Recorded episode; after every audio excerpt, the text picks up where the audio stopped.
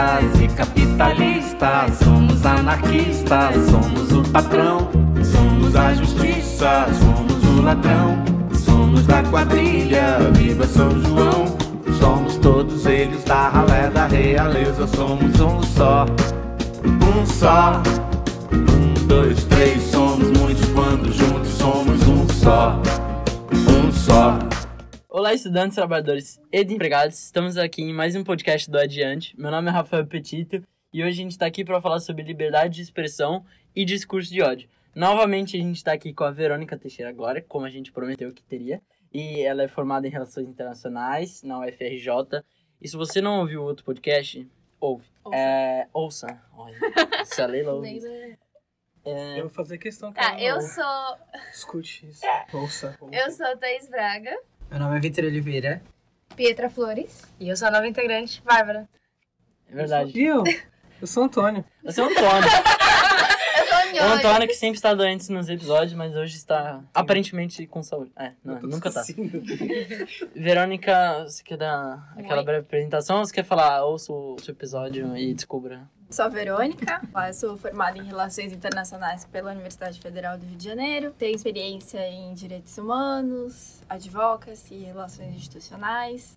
Trabalhei para a Anistia Internacional como consultora técnica de campanha e eu sou professora de Sociologia e integro a equipe de Cultura e Cidadania do pré-vestibular comunitário do CAFRO, aqui em Santos. Muito bom. Bom, como eu disse antes, o tema é liberdade de expressão e discurso de ódio. E a gente aqui estava conversando antes do episódio que pra gente falar sobre liberdade de expressão, a gente tinha que falar de liberdade, né? Só que aí a gente começou a conversar sobre o que era liberdade. Bom, liberdade não tem um conceito concreto em si, né? Porque, é, por exemplo, muitos autores definem liberdade de jeitos, de modos diferentes, né? Tal. Então, com isso, a Thaís tem uma pergunta. Então, a gente queria perguntar pra Verônica, e claro, todo mundo, estamos abertos a comentários também. Como o direitos humanos define liberdade de expressão? A liberdade de expressão, ela é vista como o direito de se expressar no sentido de se expor, de mostrar para o mundo o seu pensamento e a sua identificação de modo intelectual, de modo artístico, de modo cultural. A liberdade de expressão é um direito humano e também um dos direitos fundamentais previstos na Constituição brasileira. Quando a gente fala de liberdade de expressão, a gente sempre está falando do que a gente mostra para o mundo. A gente não está falando do que passa pela nossa cabeça, por exemplo. Né? A gente está falando do que a gente expressa e do que a gente apresenta de forma coletiva para a sociedade ou para um grupo de pessoas. Entendi. Mas nos direitos humanos, cada país tem o que interpreta dele, né? E de como age segundo ele. Então, quando a gente tem uma definição jurídica, isso não impede, isso não cessa todo o debate sobre até que ponto a gente está tendo liberdade de expressão, sobre o que vai ser colocado dentro dessa caixinha. Cada sociedade funciona de uma forma, a gente fala de costumes, a gente fala de contextos sociais distintos, então, em cada um desses contextos, a gente pode ter determinadas variações com relação à liberdade de expressão. Mas, de modo geral, a liberdade de expressão é um valor muito vinculado a regimes que se entendem por democráticos e falam de democracia como um pilar básico da sua existência. Assim como a nossa democracia é muito jovem, então a nossa liberdade de expressão em si é muito jovem, en- entrando nessa lógica, né? E, assim, não vivi a ditadura militar, por exemplo, mas uma das coisas que mais tinha luta e, e onde existia mais repressão era mesmo essa questão da censura e de calar a pessoa, porque a liberdade de expressão cria dúvidas, né? Porque as pessoas podem falar o que passa na cabeça, elas podem ser contrárias ao que está sendo dito. É exatamente isso que derruba sistemas corruptos, por exemplo, que derruba sistemas que são totalitários. E olhando essa história da liberdade de expressão, a gente pode ver uma similaridade talvez no que está ocorrendo nas atualidades, em questão, a gente está sendo calado ou se acha que tem como, né, a gente ser calado, porque hoje em dia, ainda mais com as mídias sociais, eu Uhum. fico pensando que é muito difícil calar o povo. Já tentaram calar a gente várias vezes e o povo sempre tá na rua contra isso. É, né? a internet abriu muitas portas, né, pra, pra liberdade de expressão. Exato. Aí eu queria que você falasse assim um parâmetro atual, né, da No caso do Brasil, a ditadura militar ela se pautou muito na censura prévia. Então, mais do que haver reprimendas, principalmente no que se refere ao trabalho da imprensa, diante de conteúdos que já haviam sido publicados, diante de discussões que já tinham vindo à tona, a gente teve, por exemplo, o AI-5 em 1968. Uhum. E a gente teve todo um aparato para que os jornalistas precisassem submeter ao Estado, ao governo, o que eles pretendiam publicar. E aí, então, o governo decidia o que poderia ser publicado ou não, o que teria que ser modificado ou não.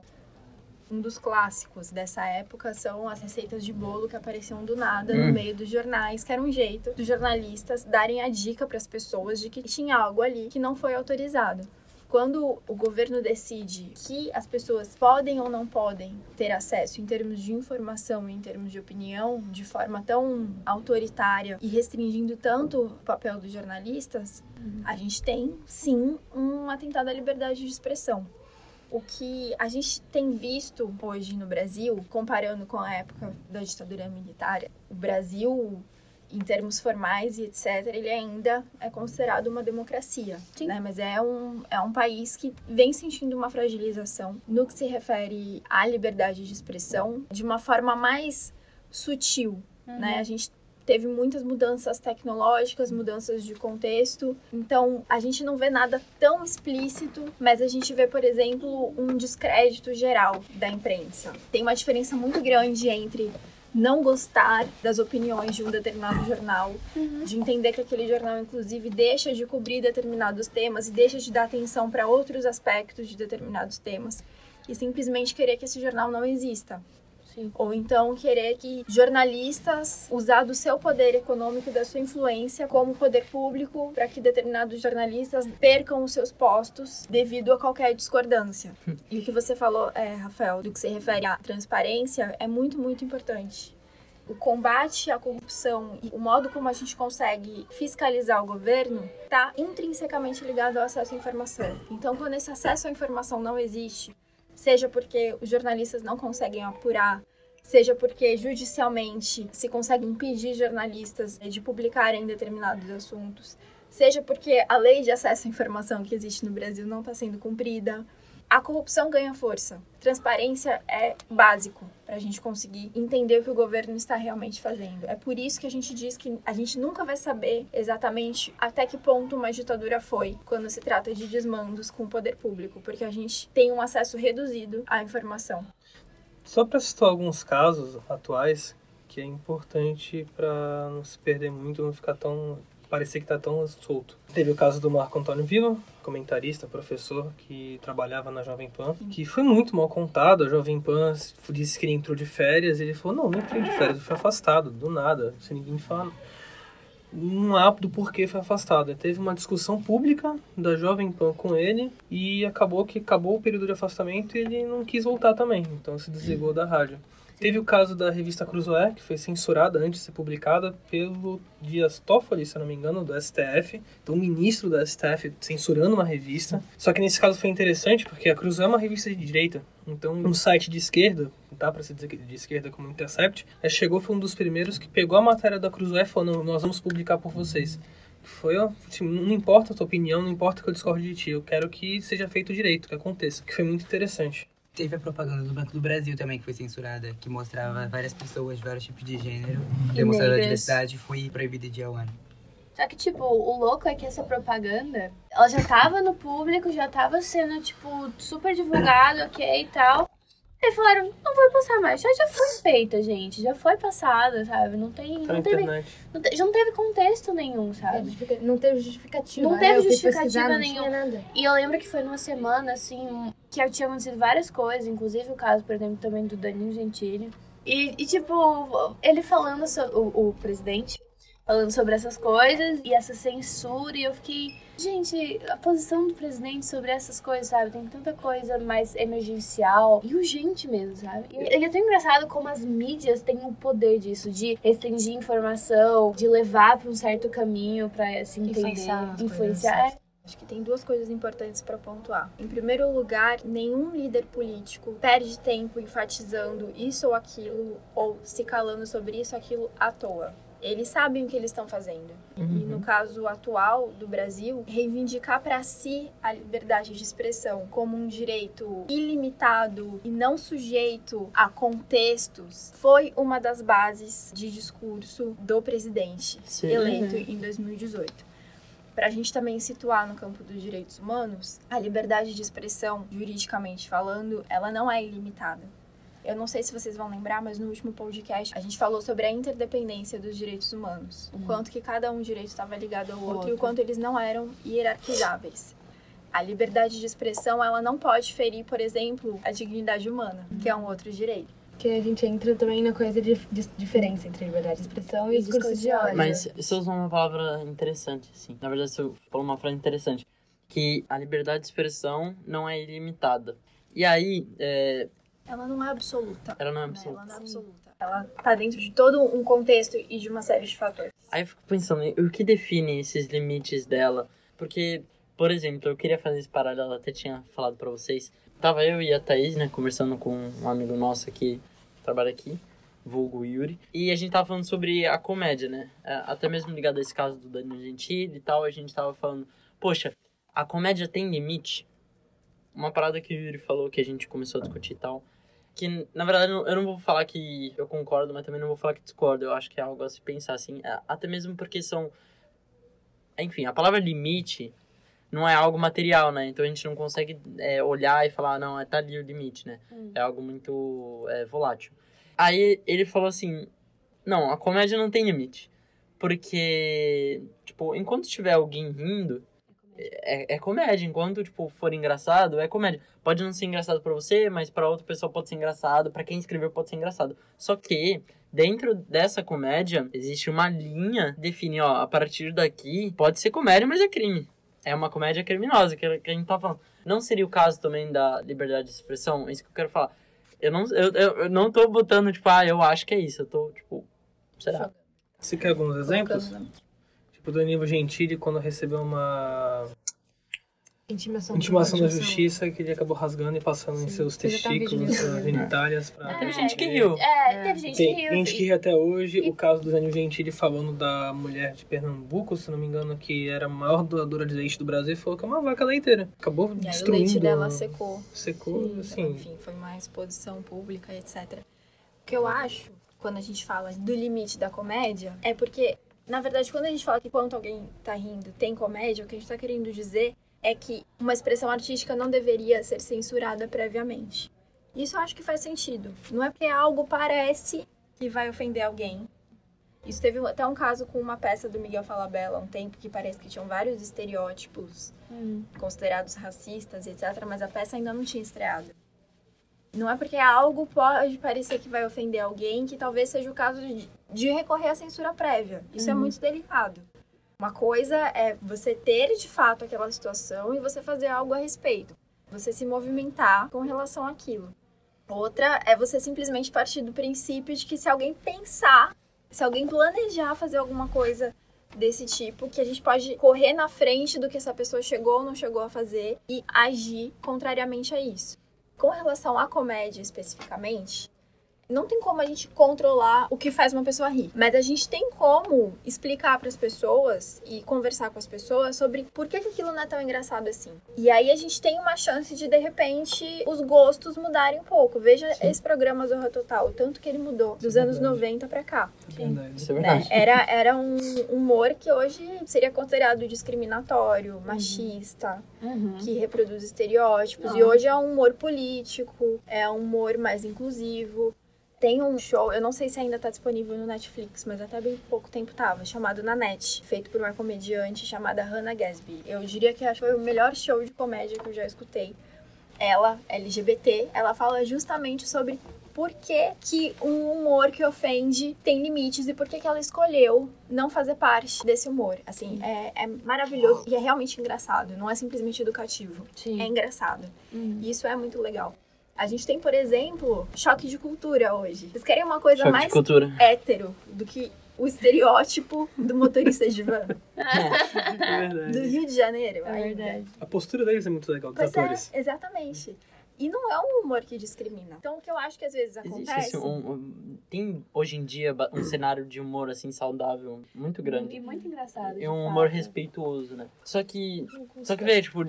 É, de qualquer modo, pode ser comédia, pode ser humor, só que é um humor que ofende, é uma comédia que ofende. E aí você fala, poxa, você tá rindo de, de algo que ofende alguém, sabe? Isso não é meio. Isso não é meio zoado de pensar que tu tá rindo de algo que abala realmente uma pessoa. Sim. Mas também a Verônica falou um negócio que eu acho importante destacar também, que é quando a gente fala de arte e liberdade de expressão, é, é um assunto muito complicado.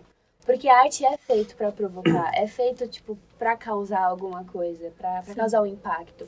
Então, exatamente, a palavra limite, como você falou, ela é muito volátil. Uhum. E eu acho que ainda mais quando a gente fala de arte e liberdade de expressão. assim. Sim, agora o que eu acho que a gente pode se perguntar, porque ah, não, o humor tá muito chato, não pode nada hoje em dia.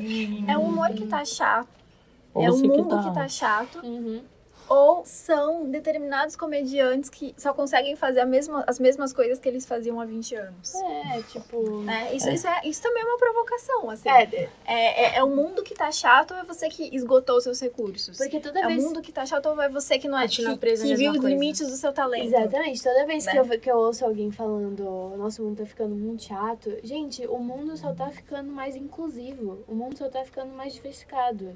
E, tipo, Ou, ou a pessoa que é chata e o mundo tá, É. tá ficando legal, né? Mas eu acho que acontece que, tipo, óbvio, há casos em que, em alguns parâmetros, o mundo não está ficando mais diversificado. Mas eu acho que está se pondo mais em pauta. Eu acho que a gente tem evoluído em certas formas. Eu acho que a gente tem. Né? Como é que fala? Decrescido? Regredido, regredido É em algumas causas, mas eu acho, tipo, que o mundo não tem ficado chato, sabe? Eu acho que as pessoas têm que ver com outras perspectivas. Eu acho que o progresso é inevitável. Uma das coisas boas da internet é que mesmo que a gente esteja regredindo em alguns aspectos, sempre vai ter, talvez não tão poderosos quanto quem tá fazendo regredir, mas vai, ser, vai ter sempre as pessoas que estão falando, tipo, Exatamente. tentando voltar ao que... Por isso, é exatamente isso que eu queria falar, que a internet deu O vulgo reacionário.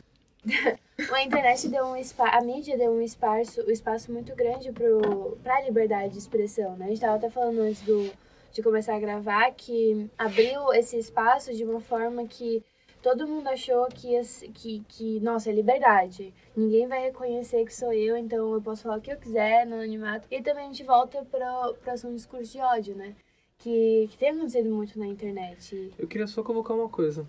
Até que ponto existe essa liberdade de se expressar que a internet traz, o anonimato traz? Porque do que adianta eu ter liberdade de me expressar e ninguém me ouvir? Isso era muito importante, pelo menos eu, eu vejo pelos estudos, pegando a filosofia grega, que não importava somente você poder ter o direito de falar, mas era necessário que os outros estivessem lá para te ouvir. E o que acontece muito hoje é eu só falo, falo, falo, ninguém me ouve, eu só ouço aquilo que me importa. Isso é Dá pra entender, porque é um ritmo de sociedade muito louco, que entra em outras discussões, que entra na crítica ao progresso, uma cutucada no petito. Enfim, é uma... É algo muito importante pra se pensar. Porque, por exemplo, que tipo de alcance, que tipo de liberdade tem um indígena que tá perdendo suas terras? Quando vai se expressar, ninguém dá atenção. Olha, eu reformulo as palavras dos... depois. Tô brincando contigo. Não, não, porque assim, é, é tipo, o progresso talvez seja evitável. Mas o novo, eu acho que é inevitável. E o pessoal tem realmente medo desse novo. Depende do novo que você tá falando. Depende do novo, mas né, também daqui uns anos a gente pode ser velho, chato, e aí o novo vai ser pra gente, tipo, um absurdo. Que é o que acontece com muita. com, tipo, a maioria É. dessa galera aí. Tu pode ver que a, a- uma grande parte, não vou dizer a maioria, é tudo, tipo, velho que não entende que o mundo tá mudando. Eu gosto muito da música do Belchior lá, Roupa Velha. Esse pessoal tá com. tá usando roupa velha, cara. Mas a gente pode ver, por exemplo, que o presidente Bolsonaro, ele, até o momento em que ele foi eleito, pelo menos, ele tinha um apoio jovem grande. Sim, sim. Muito, e Né? justamente Ainda pelo tem. quê? Ainda Pelas tem, redes né? Porque ele não sociais. tá. Porque todo mundo fala, né, tipo, o famoso tweet, que é Golden Shower. e, ou, entre outros, tipo, ele retweetando vídeos do carnaval, bem obscenos. Foi mais ou menos como elegeram um Tiririca, só que E aí- um Tiririca com E aí, ódio. exatamente o que, eu fa- que eu ia falar, sabe? Aí as- as- muitas pessoas chegaram e perguntaram, que ele faz isso? Não tem uma assessoria. Gente, foi exatamente por isso que ele foi eleito, sabe? Foi por isso, foi pela, pela por ele ser. Ele tem audiência. expor, Ele tem audiência, exatamente. É que nem o Danilo Gentili. É tipo a Ibope. Porque ele tem um público-alvo ali. Tem. Quando a gente pensa globalmente, o discurso de ódio, e quando eu falo de discurso de ódio, eu tô pensando num discurso que objetifica, que inferioriza e que acaba por incitar a violência a determinados grupos, sejam eles negros, indígenas, LGBTs, é, mulheres, refugiados. Quando a gente fala globalmente de discurso de ódio, o discurso de ódio ele tem sim é, sido usado como uma ferramenta Sim. política. Em uma escala global, esse acionar esse discurso de ódio, ele está relacionado com trazer uma justificativa para uma insatisfação que é geral. Uhum. Em uma escala sistêmica, essa insatisfação está sendo relacionada por muitos pesquisadores, e eu concordo com esse ponto de vista, com uma falha da globalização como a gente conhece. No caso do Trump, por exemplo, ele conseguiu muitos votos de uma classe média branca americana que viu as fábricas de Detroit, por exemplo, que era referência na produção de carros, Sim. ir para outros lugares. E aí você precisa arranjar um culpado. Quando você arranja um culpado, você dá uma resposta fácil para um problema difícil. E aí esse discurso ele é aderido às pessoas. Uhum. É claro que se a gente estivesse falando, se a gente tivesse sociedades, né, e grupos de modo geral, que tivessem uma cultura de paz e uma cultura de tolerância extremamente enraizada, Uhum. esse tipo de discurso não teria eco, até mesmo num contexto de crise econômica. Mas ele tem. Aqui no Brasil, é, eu acho que a gente pode dizer sim que a crise econômica ela pode ter sido estopim Uhum. para muitas coisas, né? A gente tem é, grupos que se identificam com o Bolsonaro. A gente tem, por exemplo, uma análise que a antropóloga Débora Diniz fez, que ela diz que em muitos momentos da história os líderes eles são eleitos porque eles causam admiração. Então, eu gostaria de ser como ele. No caso do Bolsonaro, é como se houvesse um tipo dentro da sociedade que se identifica com o Bolsonaro, não é que deseja ser o Bolsonaro. Se Eu sou o Bolsonaro, eu sou esse tiozão do pavê. Exatamente. Eu concordo com você, completamente. O problema é que esse, tio, esse tiozão da pavê normalmente fala as coisas que o Bolsonaro fala no churrasco de família. Ele fala publicamente pro mundo Mas é, inteiro. mas ele Exatamente. é uma representação. é. Ele é, É represen- ele é a representação do que é o brasileiro. É, exatamente. É mais eu acho que é exatamente por isso que as pessoas É, idolatram é. tanto. Porque ele fala o que as pessoas sentem por dentro e às vezes Não antes falam. não tinham, tipo, É. não É, admitiam. espaço. É, acho que é mais. Olha, e, eu assim, descobri muita gente que tem um ódio no eu coração. Não falaria, Então. prefiro que filho Não, não, morra no claro. acidente do que apareça não, com bigodudo por O que eu aí. tô querendo dizer é que ele cria, ele, ele cria um, um tipo conservador. Tem uma certa Exato. né, afinidade. que, que resgata ser um Brasil que aconteceu há 50 anos, que ele diz que aconteceu há 50 era melhor. anos, né, que era muito melhor.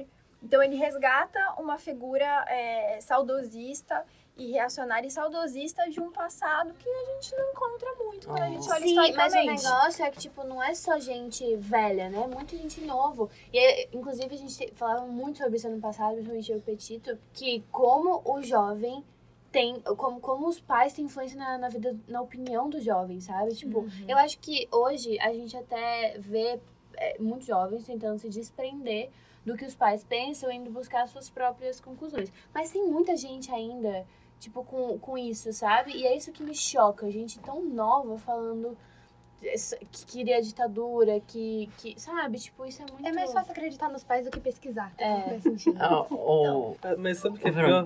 Às vezes Ah, não nem acreditar nos pais. Os pais, às vezes, não, também não A acreditam. gente não, mas conhece um caso- casos que os pais realmente É, É influenciam. que fica ainda pior É, a quando gente os conhece pais um não- caso, né, então, é. Mas enfim, é, voltando um pouco de como a gente chegou aqui, né? A gente tava falando sobre o discurso de ódio em si. Se tivesse como definir o que é o discurso de ódio, O como você definiria? O discurso de ódio é uma expressão que objetifica e que inferioriza determinados grupos e que incita violência, ainda que não seja diretamente.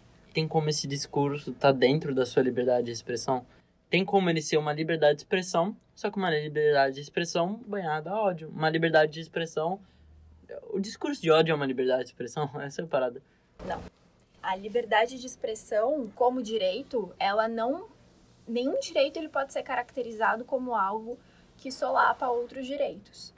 Então, é, É, esse, que volta que a gente tava falando. isso, naquela isso. hora. Se, se a liberdade de expressão está solapando os direitos, ela virou outra coisa que não é liberdade de expressão. Ela é, claro que esse termo ele é muito acionado para justificar muita coisa, né? Não, mas eu, eu tenho direito disso, eu tenho direito daquilo, eu tenho direito. E é muito engraçado esse discurso de eu tenho direito de falar isso, de falar aquilo, porque muitas vezes um discurso segregador, um discurso preconceituoso, ele nasce e ele se inflama justamente quando o outro está ganhando direitos. Né? Quando a gente tem assim, a gente Como sente uma ameaça. Direito não na é uma torta. Não é que, tipo, eu tenho um e você não vai ter, Uma entendeu? competição, né? Não é uma competição, gente. Tem direito pra todo mundo.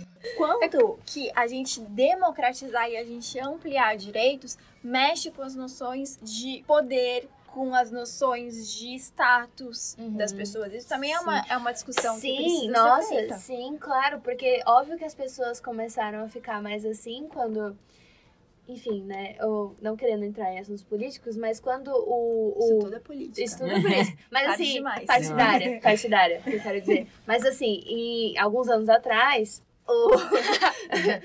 alguns anos atrás, o Brasil teve uma grande ascensão de jovens negros pobres nas universidades. Sim. Isso incomodava a elite.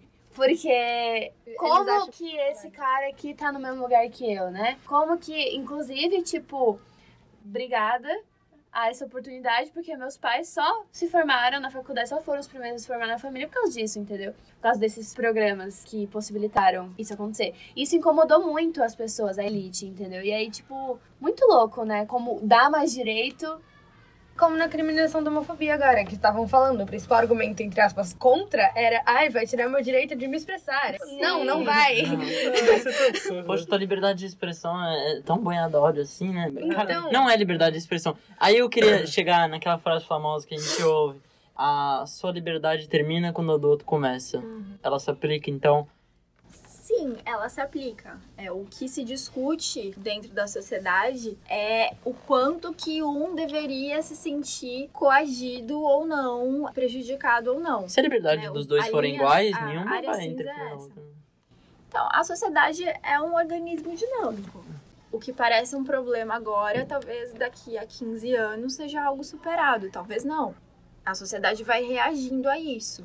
O que a gente pode pensar também, a Pietra falou agora do caso da criminalização da homofobia. A criminalização da homofobia, ela não foi uma pauta apoiada por todo o setor LGBT, por exemplo. O abolicionismo penal vai no sentido de que, olha só, a gente tem uma lei contra o racismo e juridicamente entender que não é liberdade de expressão, é discurso de ódio. Também vai estar muito relacionado a acionar essas outras leis que falam de discriminação.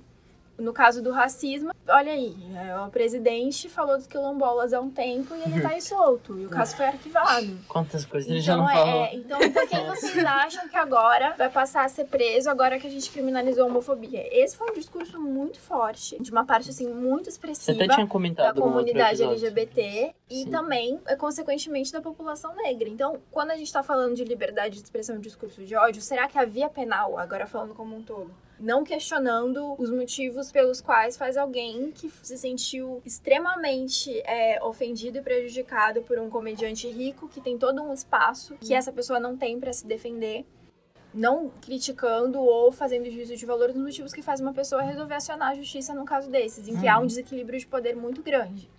Mas será que, como um todo, a via penal, então, quando a gente tem casos de discurso de ódio, quando a liberdade de expressão é usada como justificativa para falar e agir de formas absurdas, ofensivas, será que o melhor caminho é falar em restrição da liberdade, agora a liberdade como movimento? Uhum. Ou então será que a gente devia estar discutindo uma cultura de paz, uma cultura de tolerância? Né? O que, que a gente faz com um jovem de 17 anos que tem acesso a armas, que entra dentro de uma escola e vai nas meninas? Isso também é ódio, né? É. E vai nas meninas, São por sempre exemplo. os mesmos alvos, né, do ódio. As mulheres, os negros. E aí, tipo, isso que me surpreende, Esquerda. sabe? Tem gente que se faz de cegos, não é possível. Enfim, então o que, né, o que, que aconteceu? Tem alguma coisa dando errado. Sim. né? E aí então a gente tem um, discurso de ódio que é legitimado à medida que líderes políticos falam, é, acionam essas ferramentas de forma pública e sem o menor constrangimento. O decoro parlamentar também é uma coisa que é muito usada pelos congressistas para justificar o que eles estão dizendo. Uhum. Decoro a imunidade. É verdade, é imunidade. É, é que o decoro, na verdade, dizem que foi uma quebra de decoro. Isso. Né? Eles falam, não, eu tenho imunidade. Né? Não existe quebra de decoro porque eu sou imune. Mas ainda assim, o nosso atual presidente, ele foi condenado por uma fala no Congresso contra uma outra congressista. Foi porque Depois a congressista. É, porque a congressista entrou na justiça, mas Uhum. ali naquele momento não aconteceu nada. Né? Ele Mas não... é, é dois pesos, duas medidas sempre, né? Comissão de ética não, Uhum. não foi pra frente. Porque se o cara tem poder, tem, tem dinheiro, né? O cara não vai sofrer as mesmas consequências. Que uma do- pessoa que não tem. né? Inclusive, a gente tava falando hoje na sala, nem sei se tem muito a ver com o assunto, mas é, é literalmente a definição de dois pesos, duas medidas, que agora essa nova notícia aí, né, do, do cara que foi encontrado com 39 quilos de cocaína, não foi chamado de traficante pelo Bolsonaro. Mas a gente tava fazendo, inclusive o Petit tava de sociologia falando sobre isso. Que, mas se fosse, tipo, qualquer outro cara que tivesse com 30 gramas de maconha, Se fosse Rafael Dinheiro. Braga. Rafael é. Braga Rafael foi Braga. preso com 9, 8. Acho que foi A 9 professora de gramas sociologia de... falou exatamente sobre ele. Não, É porque na nossa aula em conjunto eu Um- passei o então, vídeo sobre um, um, um detalhe. Um detalhe sobre o Rafael Braga. O Rafael Braga ele foi preso porque ele estava com um pinho-sol na Hum. mochila dele. E a, a alegação dos policiais era de que aquilo poderia ser usado para fazer barricada, porque Aham. é líquido E inflamável. É, bombeiros depois. não seria explosivo.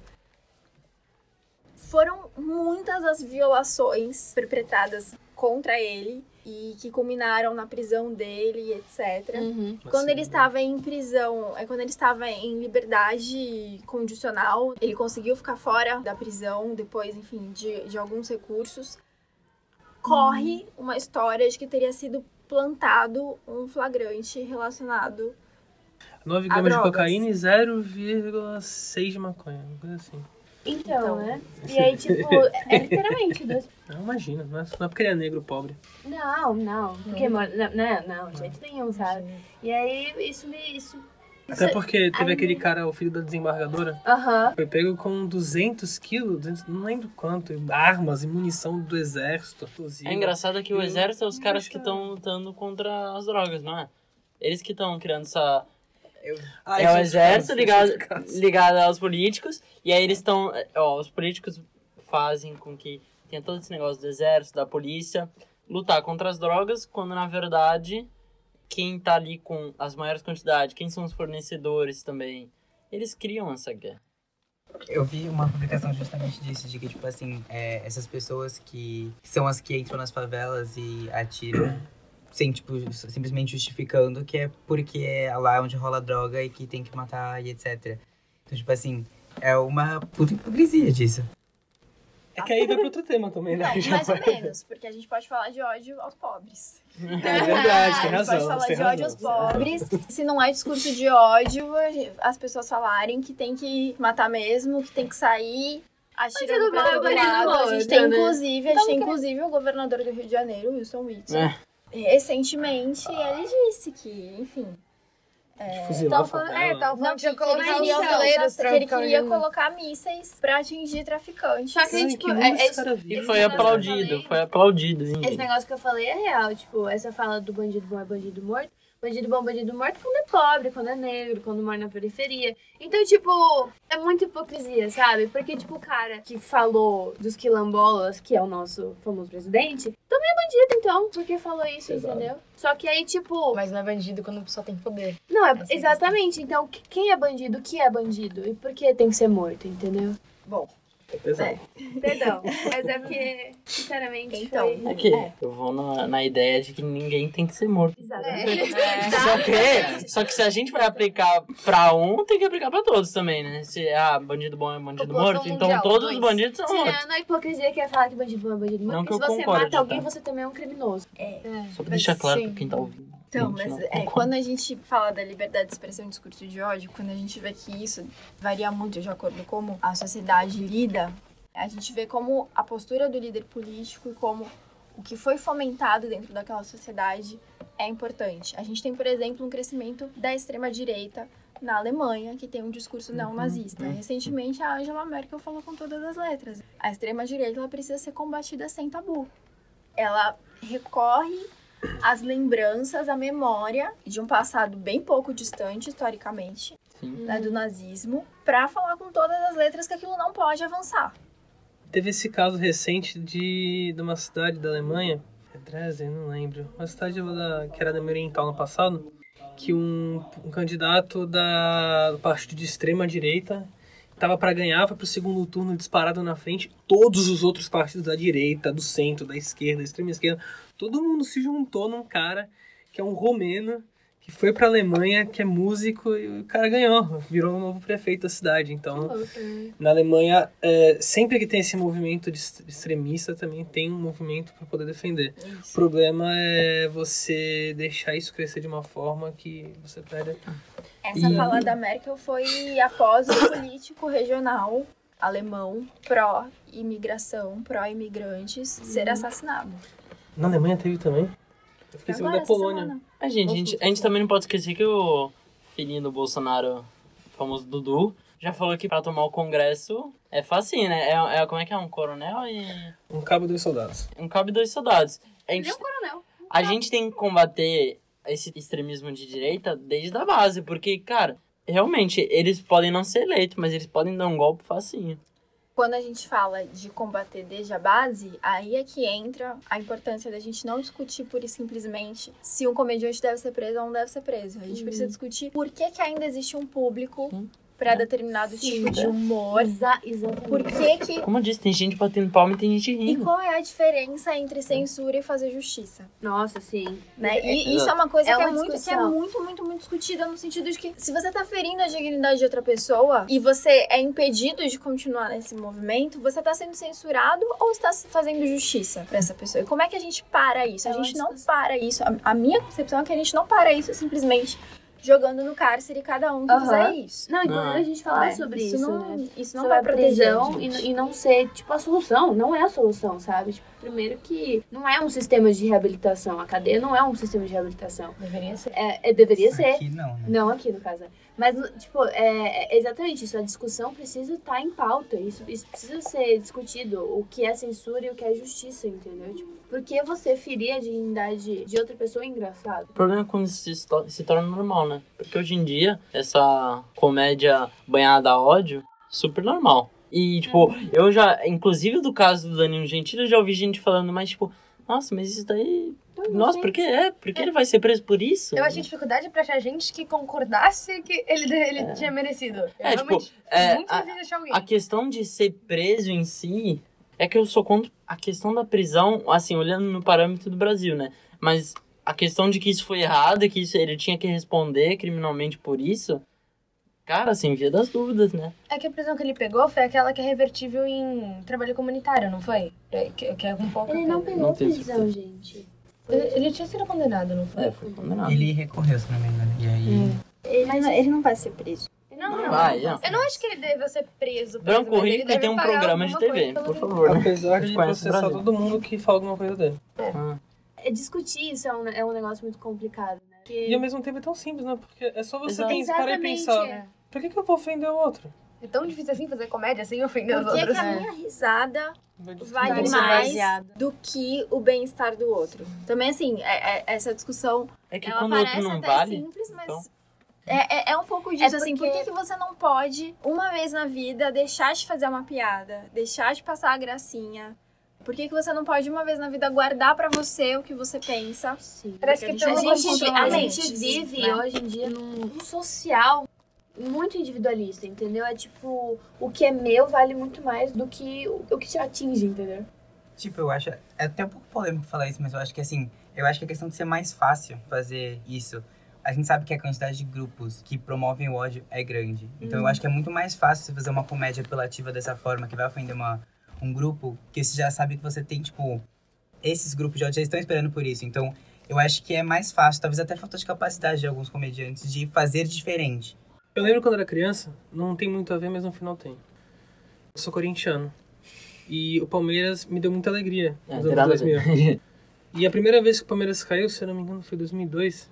Tão feliz, fiquei gargalhando. Foi uma coisa, foi uma gargalhada até meio violenta de raiva. 2007. Não, não foi isso. A minha mãe virou pra mim e falou, Vinícius, que é Antônio Vinícius. Mas por que você tá desse jeito? Você não parou pra pensar que tem gente que torce pro Palmeiras tá desesperado, sofrendo agora? Tudo bem que é, é rival, mas não precisa ser assim.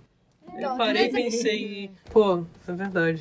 Parece ser pelo gostinho. Tem alguns comediantes que parece ser pelo gostinho de saber que tá provocando alguns grupos que eles são contra. Então, Mas você Pra pode provocar, né? Você- é normal fazer uma provocaçãozinha. Que nem teve agora essa semana o Glenn no, no Congresso. Ele provocou. A deputada fez uma pergunta, cadê o áudio? Aí ele falou assim, ó, você vai se arrepender por ter pedido isso.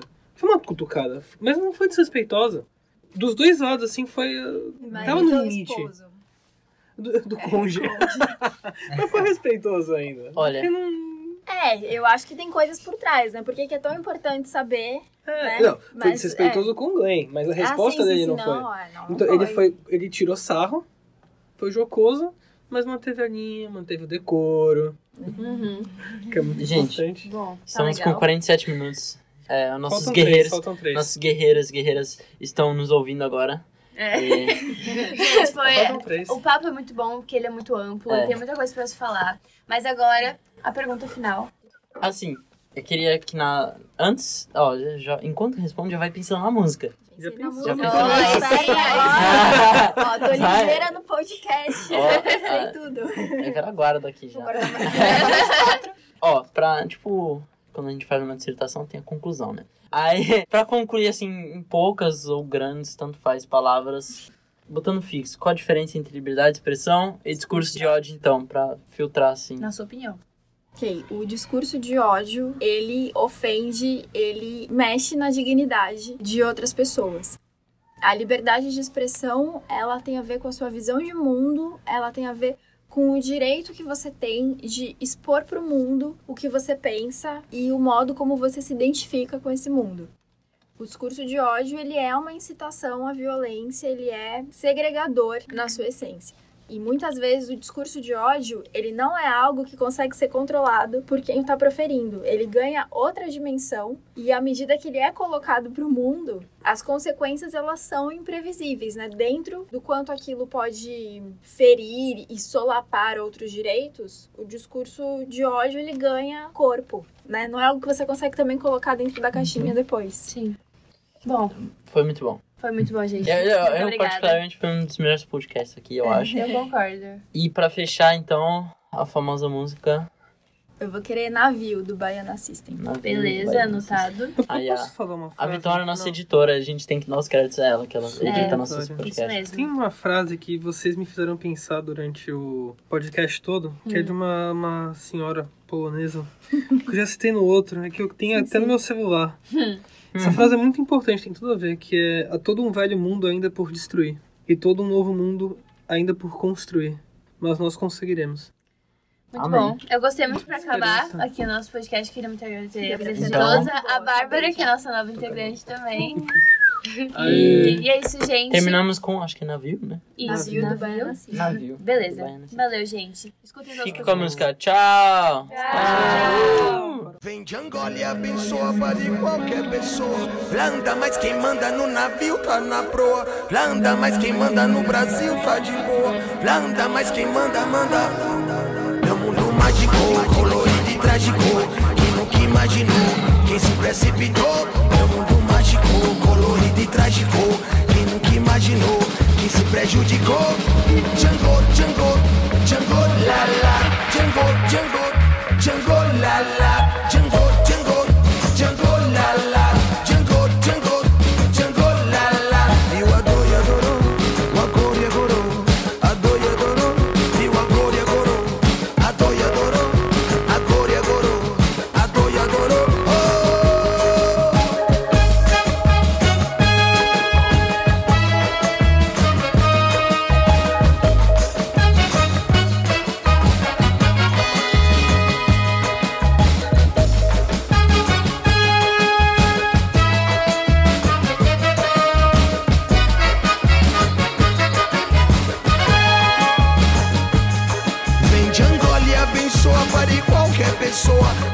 mas quem manda no navio tá na proa. Landa, mas quem manda no Brasil tá de boa.